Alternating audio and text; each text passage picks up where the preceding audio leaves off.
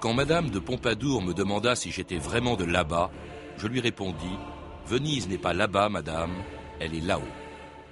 Giacomo Casanova.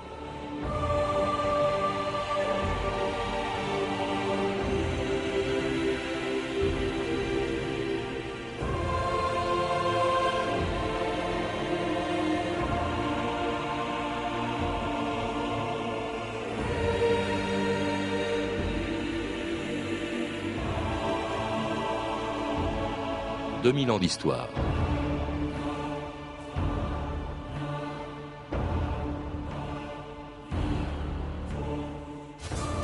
Comme si elle n'avait été construite que pour les recevoir, des centaines de milliers de touristes viennent tous les ans à Venise pour y admirer les, les palais du Grand Canal, la basilique, le palais des Doges et le campanile de la place Saint-Marc, les gondoles sous le pont des Soupirs, le travail des verriers de Murano et les plages du Lido tout ce qui reste de l'histoire de cette ville, que rien ne prédisposait pourtant à devenir la plus belle du monde.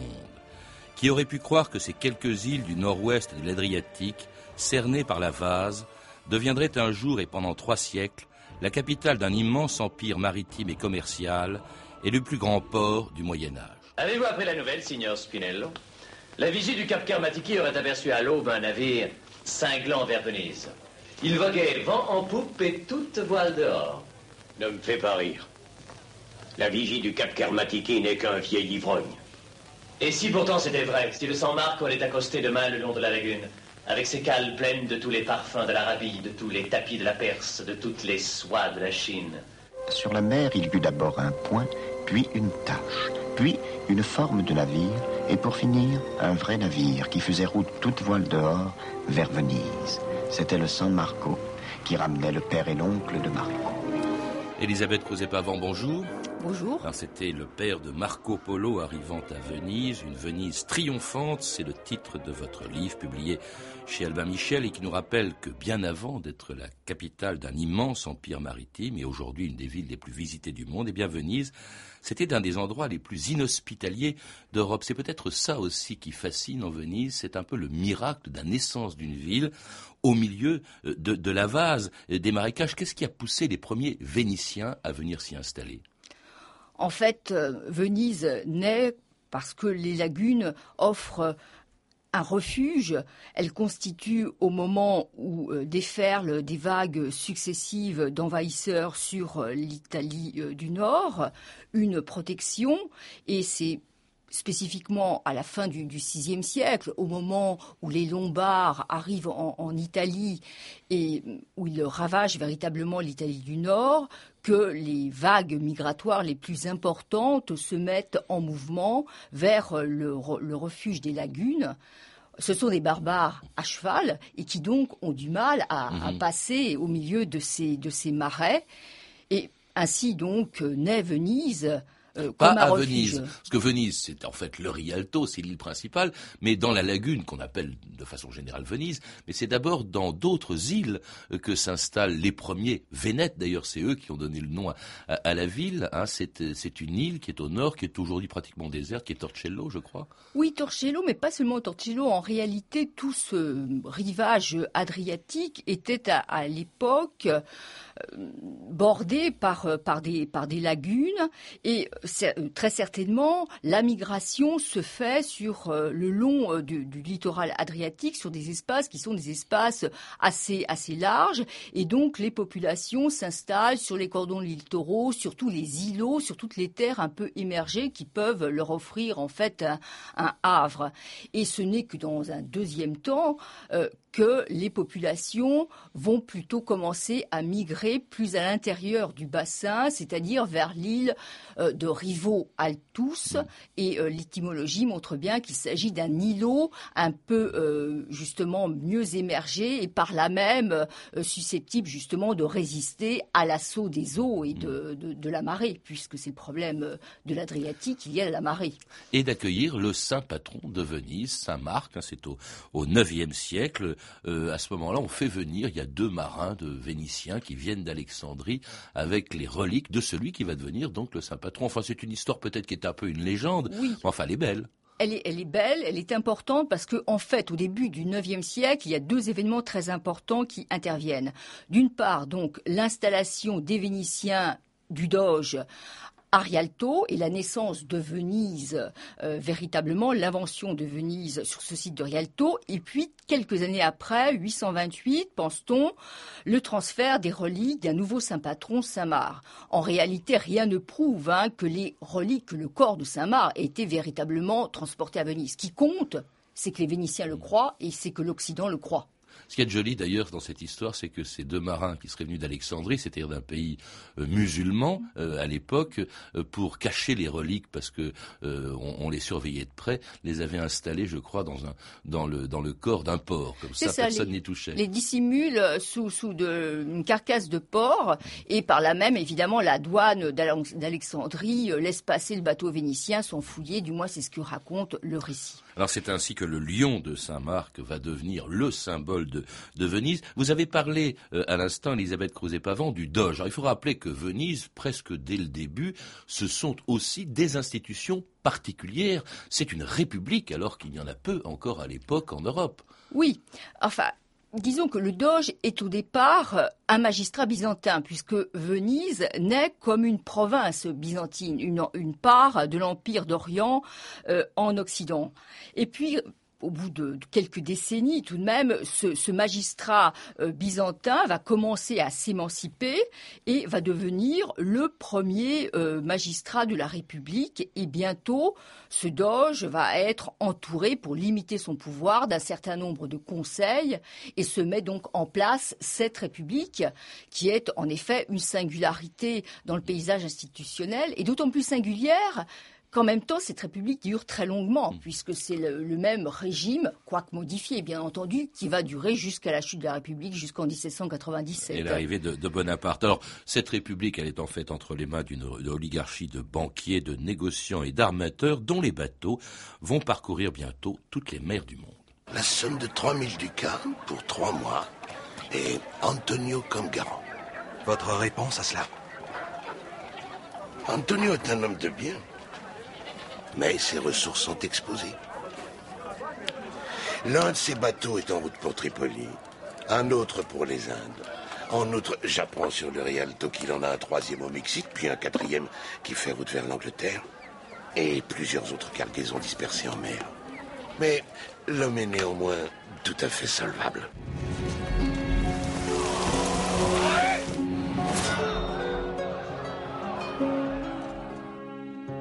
Qu'est-ce qui a fait de, Venise le plus grand port du Moyen Âge, Elisabeth Creuset-Pavant Peut-être sa situation géographique. Au fond, c'était un handicap au début, puis elle, elle, est pas mal placée, cette ville, au fond d'Adriatique. Elle est surtout bien placée parce que au haut Moyen Âge, elle constitue, comme je disais tout à l'heure, une sorte d'enclave, une, terre d'Orient euh, isolée en, Occident. Et par là même, Venise va pouvoir faire justement le lien avec l'Orient.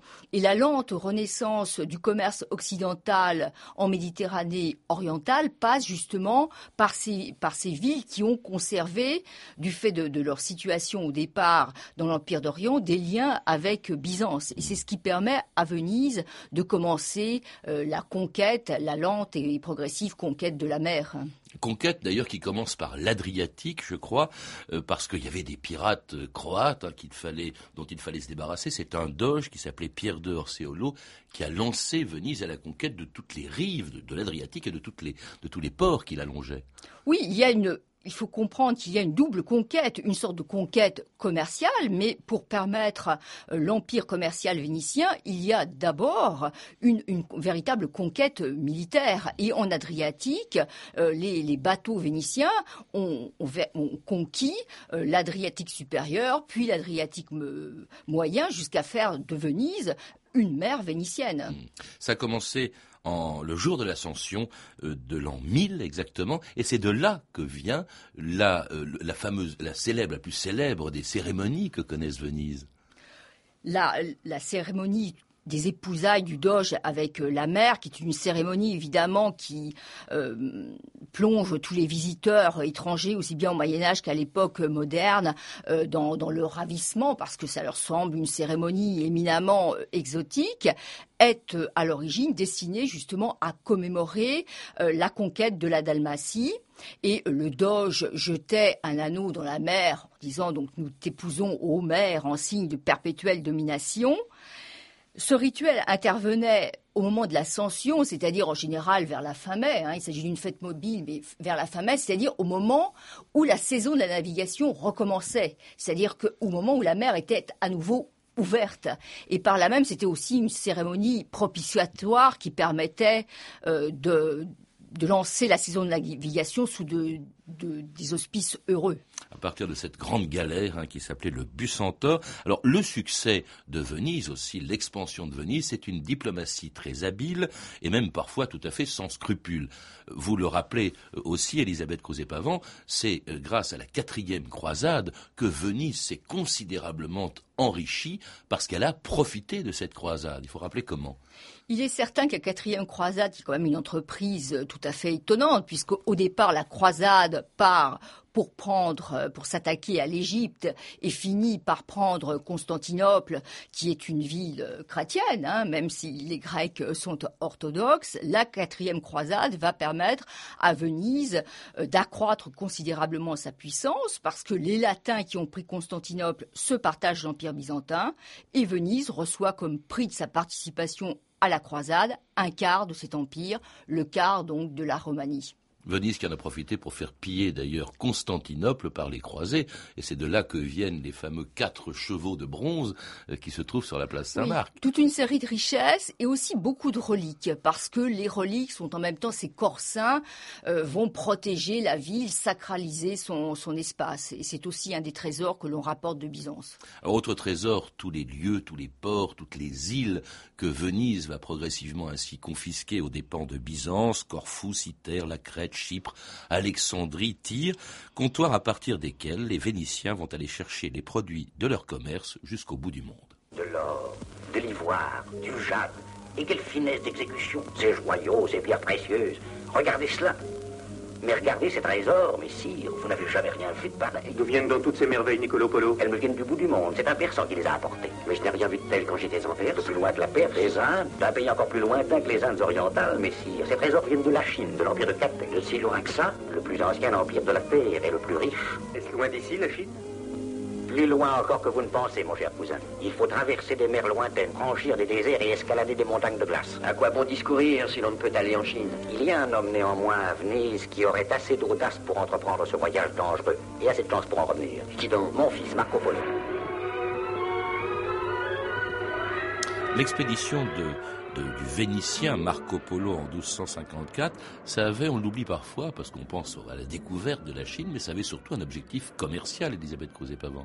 Oui, en fait, il y a plusieurs expéditions des Polos, euh, du père, de l'oncle et de, Marco Polo, qui sont des expéditions tout à fait, euh, je dirais, significatives de ce qu'est alors le commerce vénitien, euh, parce que Venise a perdu un peu à ce moment-là sa place dominante dans, dans dans l'empire euh, latin qui vient, euh, qui est en train de, s'effondrer, et par là même, les Vénitiens tendent à se déplacer toujours plus vers la mer Noire et au-delà de la, mer Noire, à pénétrer plus, plus avant euh, vers l'Orient. Et donc, en fait, Marco Polo, c'est simplement une, figure emblématique, mais derrière lui, il y a des foules d'anonymes hein, qui avancent aussi vers l'Orient. Alors, la force de Venise, c'est aussi que euh, non seulement elle commerçait avec l'Asie, mais elle avait littéralement le monopole de ce commerce pour toute l'Europe. Au fond, c'est par là que transitaient tous les produits venus d'Orient. La force de Venise, c'est en effet de parvenir à bâtir un, véritable monopole commercial à la fin du Moyen Âge. C'est-à-dire que tous les bateaux, par exemple, vénitiens qui rentrent d'Orient à destination de l'Occident, de la péninsule ibérique ou euh, de, Bruges ou de Londres, doivent d'abord repasser par, par Venise. Ce qui fait qu'il y a là un marché qui est sans cesse approvisionné, approvisionné en tous les biens de la terre, et par là même, le monde entier, le monde d'alors, vient se ravir ravitailler à, Venise parce que c'est une sorte de foire, de foire euh, continue, de foire annuelle. ce qui fait la fortune de la ville, son développement, son architecture aussi sur pilotis. Je crois qu'il a fallu, comment dirais-je, abattre des quantités d'arbres qu'on allait chercher jusque dans les Alpes pour construire toutes ces maisons. C'est sûr que Venise consomme énormément de bois, du bois pour les, bateaux, mais du bois pour la, construction et d'abord pour les, fondations, puisqu'une bonne part en effet de la ville est bâtie sur une forêt de, troncs d'arbres. Alors ce monopole, est-ce qu'il n'est pas remis en cause justement au début de la Renaissance avec les grandes découvertes? Voilà que les Portugais, voilà que les Espagnols, les Anglais, les Français, trouvant d'autres routes maritimes que celles qui passent par la Méditerranée, eh bien, vont pouvoir contourner ce passé au fond de l'intermédiaire vénitien. Il est certain qu'au début du XVIe siècle, Venise connaît une situation économique qui est assez difficile au moment où les Portugais, euh, grâce à la circumnavigation de, de l'Afrique, ouvrent euh, donc donc la voie directe hein, euh, vers les Indes. Et c'est le moment où Anvers euh, va euh, concurrencer Venise, Anvers qui est ravitaillé par les Portugais. Toutefois, au cours du XVIe siècle, hein, Venise parvient à reconstruire une partie de son commerce avec le Levant et donc à réactiver le commerce des épices. Mais ce qui pose plutôt problème, c'est que désormais Venise est un peu à la périphérie euh, du monde hein, et que les rivages qui comptent, ce sont désormais les rivages atlantiques.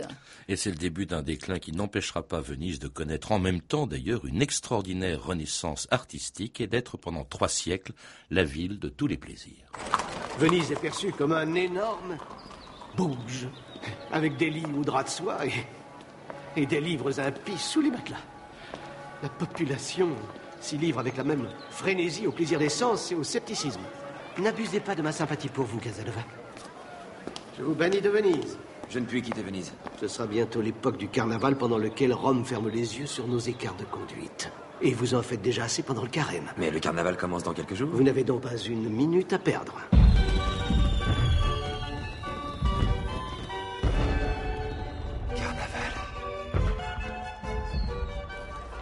Monseigneur Pucci. J'ai su que vous étiez à Venise. Vous venez danser Je viens pour arrêter Giacomo Casanova. Prenez garde, Doge. Le sort de cette cité ne tient qu'à un filet à la bienveillance du Vatican.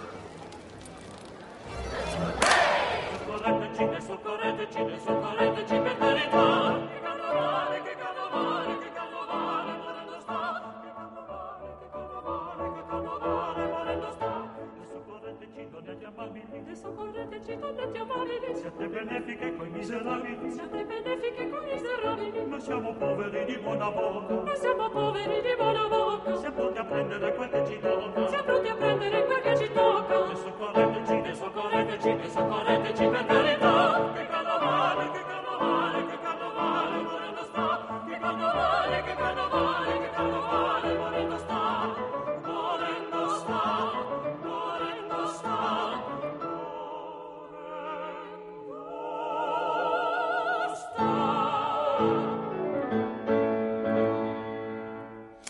Carnaval de Venise, de Rossini, le carnaval qui fait partie aussi de l'histoire de, de cette ville. Ce qu'il y a d'amusant, c'est qu'au fond, son déclin euh, correspond à peu près au, moment où il y a une véritable renaissance artistique à Venise. Elisabeth Crouzet-Pavant et Rossini euh, en fait partie, mais c'est à la fin, mais il y en a eu bien avant, dès la Renaissance.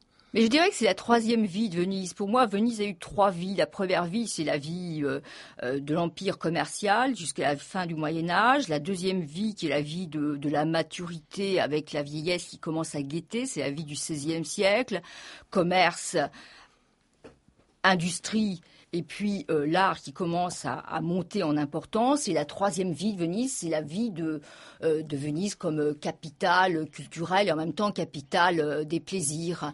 Il est certain que le, carnaval constituait, qui durait pendant des mois, constituait la vitrine en quelque sorte d'une d'une ville en décadence. Hmm. Alors, les, artistiques, il y a eu Rossini a fait un, un carnaval de Venise. Il n'était pas vénitien, il y a eu, c'est extraordinaire le nombre d'artistes qu'a donné Venise.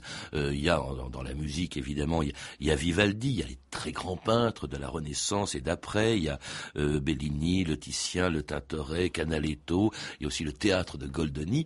Qu'est-ce qui, qu'est-ce qui a amené comme ça à Venise euh, tous ces artistes quand ils n'en étaient pas natifs? Bah, euh. oui, mais euh, je pense qu'il y a aussi des raisons euh, économiques. Hein. C'est-à-dire qu'il s'agit d'une ville extrêmement riche, alors qui n'est pas une, une, ville de cour, parce que évidemment le, le, doge n'est pas n'est pas un prince, mais où il y a tout de même une série de très grandes familles patriciennes qui ont des, des collections, qui multiplient les commandes artistiques, et puis des confréries très très riche, euh, qui, elle aussi, euh, multiplie les commandes. Toute la grande commande artistique euh, du, du, du XVIe siècle se partage également entre les familles patriciennes et les grandes institutions ecclésiastiques. Vous évoquiez les fêtes tout à l'heure. Alors là, je, suis effaré de voir la liste des fêtes, le nombre des fêtes qu'il peut y avoir à Venise, fêtes religieuses, presque tous les saints y sont célébrés. Il y a l'Ascension, les épousailles avec la mer. Il y a le, le carnaval. Les Vénitiens y attachaient d'ailleurs tellement d'importance qu'en 1789, quand le Doge est mort en plein carnaval, on a caché sa, sa mort pour que la fête puisse continuer. Et puis des fêtes licencieuses, on faisait la fête jusque dans les couvents. Alors, il est certain que là, euh, nous sommes euh, à, mi-chemin, me semble-t-il, entre la, réalité historique et puis euh, l'image parce que euh, ces, enfin, ces couvents euh, vénitiens n'ont quand même pas été de manière constante euh, tout au long de l'époque moderne hein, des, des, lieux de, de, débauche. Il est certain qu'une part des, des, jeunes filles de l'aristocratie étaient mises dans les couvents parce qu'on ne voulait pas les marier ni les doter. il fallait bien, malgré tout, qu'elles trouvent quelques compensations à leur vie mmh. dans ces institutions. Et puis il y avait Casanova qui était là hein, pour leur donner ces compensations. Alors il y a ça, c'est ces fêtes vont se terminé avec l'arrivée d'un homme qui s'appelait lui-même comme d'ailleurs le premier à avoir menacé Venise, qui était Attila, qui s'appelait lui-même le nouvel Attila de Venise, c'est Bonaparte. Il y arrive en, euh, en 1797. D'ailleurs, il y a un sacré pillage. Je crois que les fameux chevaux du quadrige de la place Saint-Marc sont arrivés à Paris. On les a ensuite rendus. Mais ça, c'est la fin pour la, pour la première fois de l'indépendance de Venise, de ses institutions. Il y aura ensuite, après Napoléon, il va y avoir les, les, Autrichiens. C'est vraiment une, une ville qui ensuite euh, ben, euh, a perdu son indépendance. Mais alors, en revanche, avec de nouveaux envahisseurs, ce sont les touristes. Hein. C'est la ville sans doute la plus visitée du monde, après Paris. Certainement, depuis euh, quelques années, il y a une montée, enfin avec le développement du tourisme de masse, il y a évidemment une montée en, puissance euh, considérable qui n'est pas euh, sans inquiéter les Vénitiens, mais cela étant, les Vénitiens eux-mêmes contribuent beaucoup à cette invasion dont ils se plaignent. On a aidé d'ailleurs ce tourisme en, construisant au XXe siècle un pont ferroviaire d'abord, hein, qui en, en, 1842, ça c'est au XIXe, également une route, un pont routier en, en 1932, mais un tourisme de plus en plus menacé, dans une ville en tout cas qui est de plus en plus menacée depuis 1973, France Inter, Frédéric Bomberger. On rêve de se rendre dans cette ville unique au monde. On en revient parfois avec des souvenirs inoubliables. Mais Venise court de graves dangers. Elle est de plus en plus menacée par les eaux, par la pollution, par l'industrialisation. Les trésors artistiques inestimables de la cité sont en péril. À Rome, la Chambre des députés vient d'approuver définitivement la loi spéciale pour la sauvegarde de Venise. La lagune est presque morte. Ça, au point de vue écologique, biologique, on dit que c'est même peut-être trop tard. De plus en plus sale, de plus en plus dégradé. Ça n'a plus rien à voir avec le Venise que j'ai connu il y a une quinzaine d'années. C'est vraiment lamentable. Des embarcations, des bateaux, des espèces de moissonneuses ont ramassé une quantité d'algues absolument énorme. Paraît-il que la masse du pouvoir biologique, si on peut dire, est l'équivalent de 90 de, des déchets de 90 millions d'habitants, millions, alors que Venise ne compte que 80 000 habitants. C'est la seule ville au monde qui diminue sa population au lieu de l'augmenter.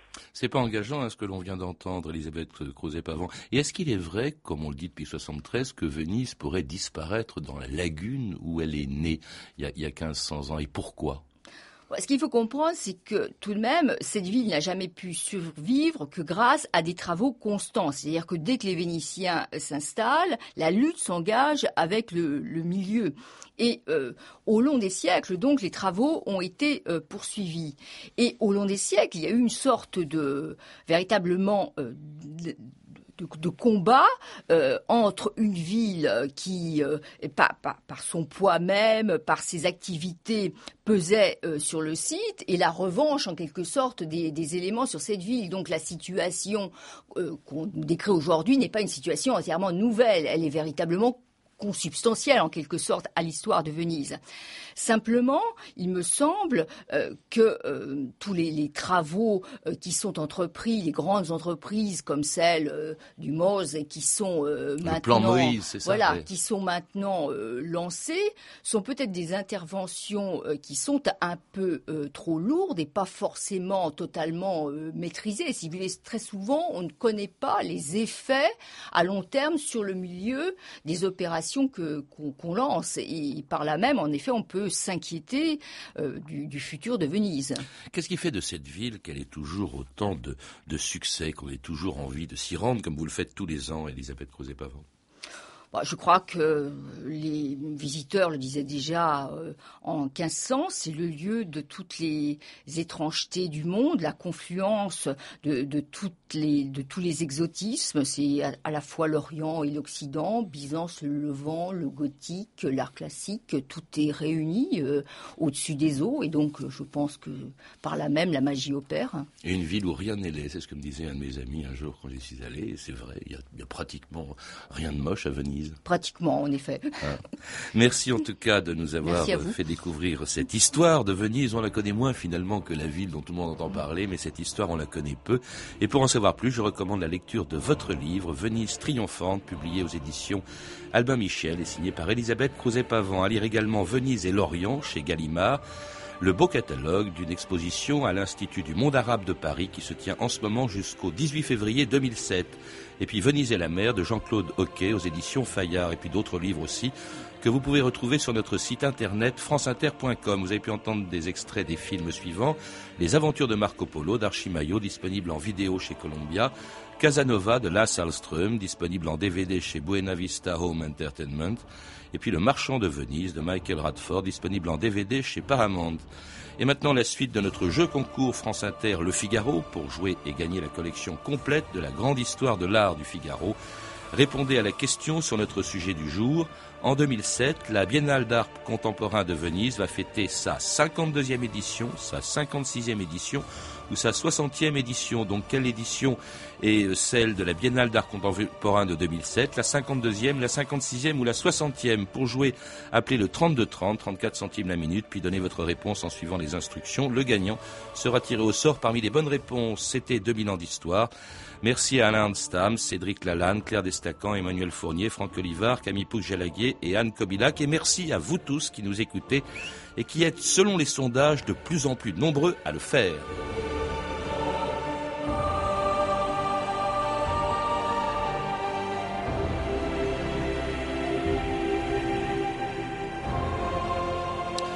Bonne fin de semaine à tous et à la semaine prochaine pour de nouveaux sujets. Lundi, la première bombe atomique française. Mardi, la guerre franco-prussienne de 1870, une guerre méconnue. Mercredi, les chevaliers du Moyen Âge.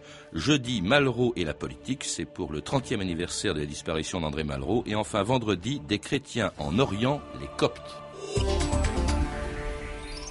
Attention, vendredi, dernière remise en jeu à Euromillion. Près de 180 millions d'euros seront obligatoirement gagnés.